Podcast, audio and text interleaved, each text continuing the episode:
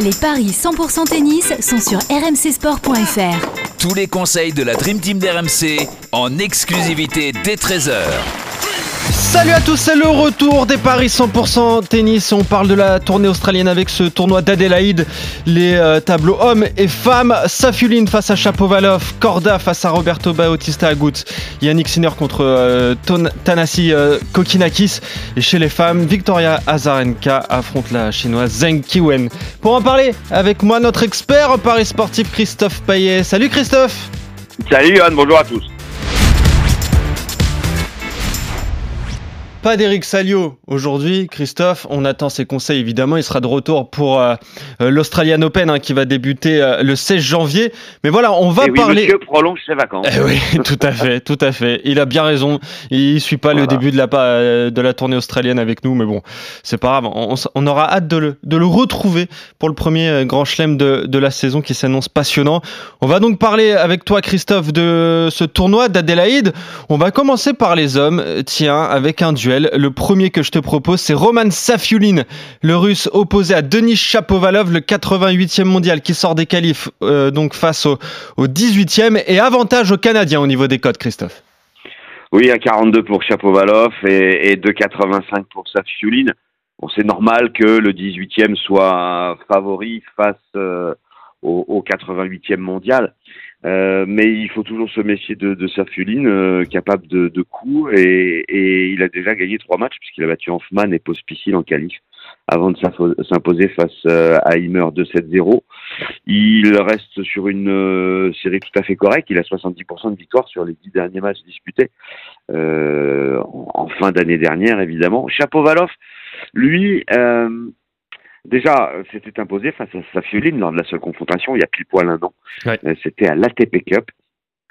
Euh, surtout a fait une bonne fin de saison dernière, Euh, une bonne fin d'année euh, 2022 puisqu'il était finaliste à Vienne euh, le 30 octobre, battu par Medvedev. Il a atteint la finale aussi à Séoul, demi-finale à Tokyo. Dommage, il s'était un peu raté à Bercy puisqu'il avait perdu au deuxième tour contre Carreno Busta. Euh, mais j'espère pour lui qu'il va surfer sur euh, cette belle fin d'année dernière. Et la logique voudrait que, évidemment, le, le Canadien s'impose. La cote a même évolué un petit peu. Ça nous arrange. C'est passé de 1,42 à 1,46 et c'est 2,80 pour sa fioline. Euh, je sais pas ce que tu en penses, mais euh, Moi, je pense qu'il faut se méfier. Se méfier de, Ouais. de ce match parce dire, que il faut peut-être pas le jouer le 2-0. ouais, mais c'est ça. Il est très irrégulier, Chapovalov. On en parle. euh, voilà, On en a parlé tout au long de la saison dernière, on en parle souvent dans les paris sportifs. Je pense que c'est le, le joueur euh, sur lequel bah, il, il faut parier contre pour tenter des coups. Et euh, Safiuline est, est très bon, euh, c'est un très bon joueur, 88e, qui arrête pas de grimper au classement. Là, tu, tu l'as dit, Christophe, il sort des, des qualifs en battant Hoffman et, et Pospisil. Et, et il a même sorti Himmer en, en deux manches. Donc je me demande moi s'il faut pas tenter un coup avec euh, la victoire du Russe. La cote me paraît très belle et euh, en fait l'irré- l'irrégularité de Chapovalov me fait pencher pour, euh, pour le Russe. Donc, Safioline, toi, tu conseillerais aux auditeurs de jouer ça et c'est coté à 2,80. Effectivement, ça peut se tenter. Moi, je vais plutôt rester sur l'idée que Chapovalov va poursuivre sa très belle fin d'année dernière et, et faire un très bon début de saison euh, en, en Australie. Donc, euh, bah, on n'est pas d'accord sur le premier match. Ouais, ça avait été serré d'ailleurs. hein. Tu parlais de cette confrontation à la TP Cup la saison dernière, ça avait été serré. Ouais. Victoire en trois manches de Chapovalov après 2h41 de jeu. Donc voilà, on peut aussi tenter le trois manches si on veut se couvrir un petit peu. Ça doit être aux Oui, alentours mal, de, 2,20. de 20, voilà. Euh, donc euh, ça peut être euh, ça peut être aussi intéressant. En tout cas, on n'est pas d'accord. Tu le disais, Safiuline pour moi, Chapovalov pour toi. Sébastien Corda face à Roberto Bautista Agut. On est toujours à Adélaïde, le 33e mondial qui a sorti Andy Murray au premier tour, opposé donc à, l'Espagnol. Qu'est-ce que ça donne au niveau des codes, Christophe? C'est plutôt équilibré, mais avec un petit avantage à Sébastien Corda, euh, bien qu'il soit moins bien classé. 1,78 pour l'Américain, 2,05 pour l'Espagnol. C'est dû au fait qu'il y a eu deux confrontations et à chaque fois, c'est Corda qui s'est imposé.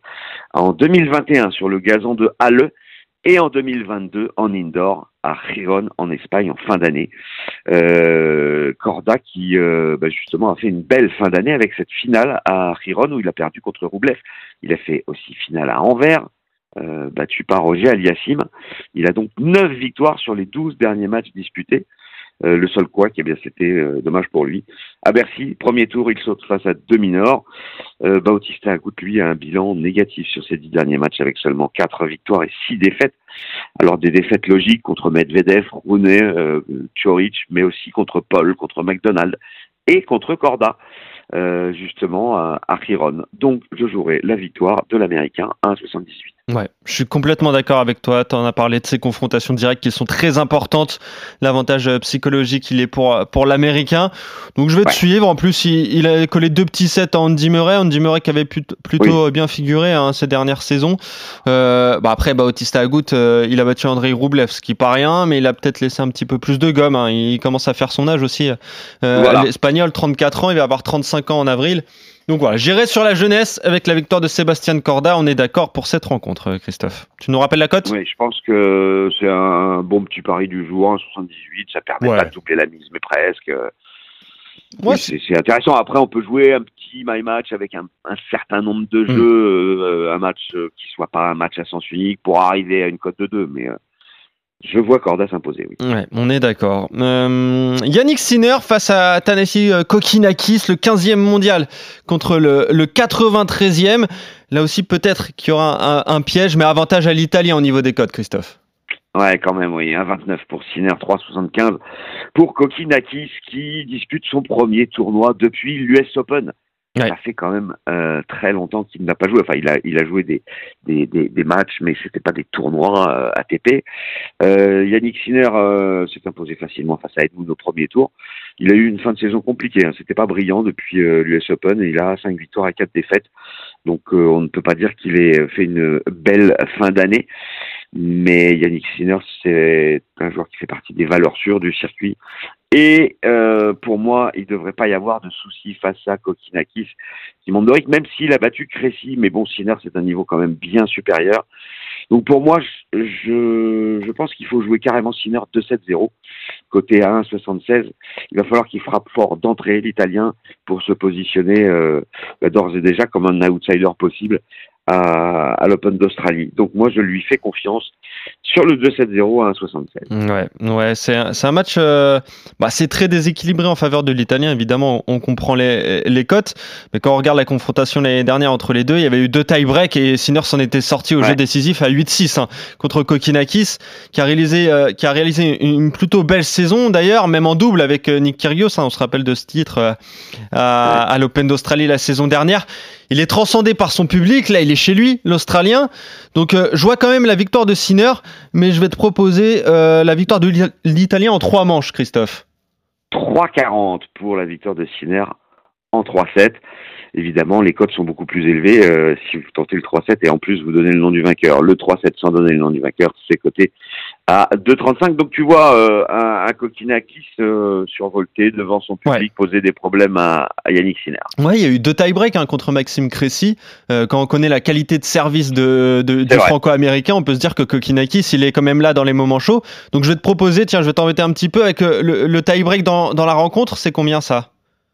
Alors, le tie-break dans la rencontre, je vais te chercher ça parce que je suis pas sûr qu'il l'ait mis. Je l'ai pas vu tout à l'heure. Je vais essayer de t'aider un, petit peu donc, mais ça peut être intéressant. il n'est pas proposé encore, mais euh, le match euh, a lieu la nuit prochaine. Ouais, c'est ça. C'est logique que ça soit pas encore proposé. Ouais, je suis en train de regarder un petit peu avec un certain nombre de jeux. Chapovalov et euh, plus de 22,5 jeux. Ça me plaît bien, ça à 2,70. Je pense que c'est un pari qui, qui peut se tenter si on voit, si on voit des 7 séries. Euh, Sinner, oui, pardon, Sinner, euh, euh, avec euh, plus d'un certain nombre de jeux. autre match qu'on vous propose, donc c'est dans le tableau féminin avec Victoria Azarenka qui est opposée à, Zheng Qinwen, la 26e mondiale contre la, la 28e, la chinoise qui, a, qui a seulement 20 ans. Hein. C'est une toute jeune joueuse qui est très bien classée. déjà, on va sûrement en entendre parler à l'avenir. Qu'est-ce que ça donne là au niveau des cotes entre ces, ces deux femmes, Christophe? Eh bien, euh, Azarenka, euh, j'ai été quand même assez surpris, n'est pas favorite. Ah oui. Azarenka est à 2,35 et Zeng à 1,62.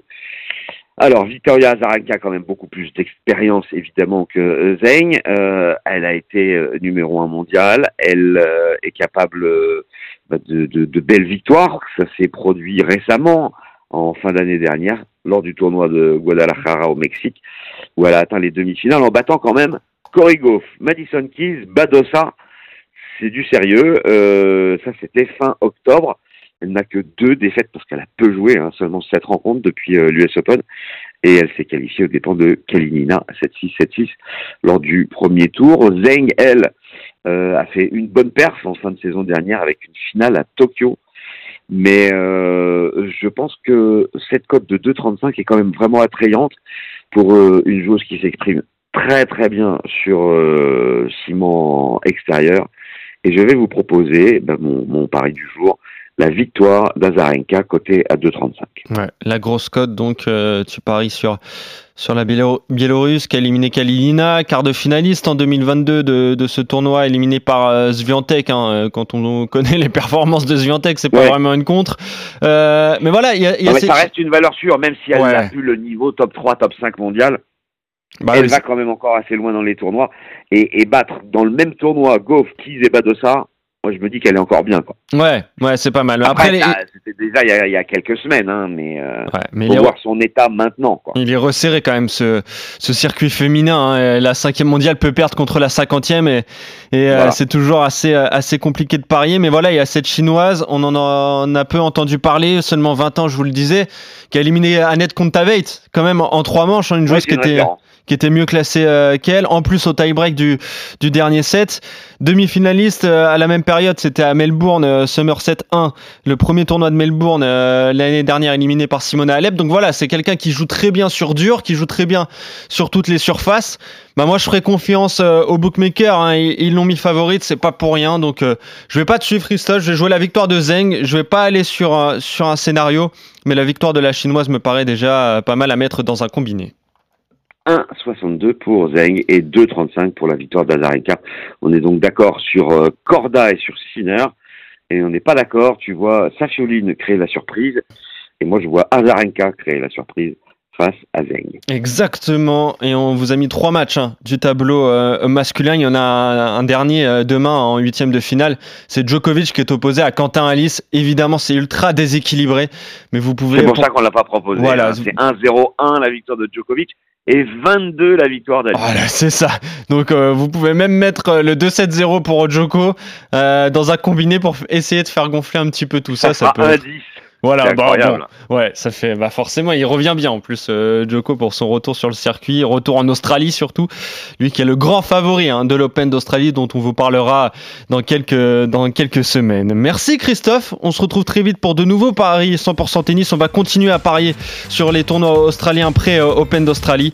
Et bien sûr, on retrouvera Eric Salio un petit peu plus tard. Merci Christophe, salut à toi, salut à tous. Ciao à tous.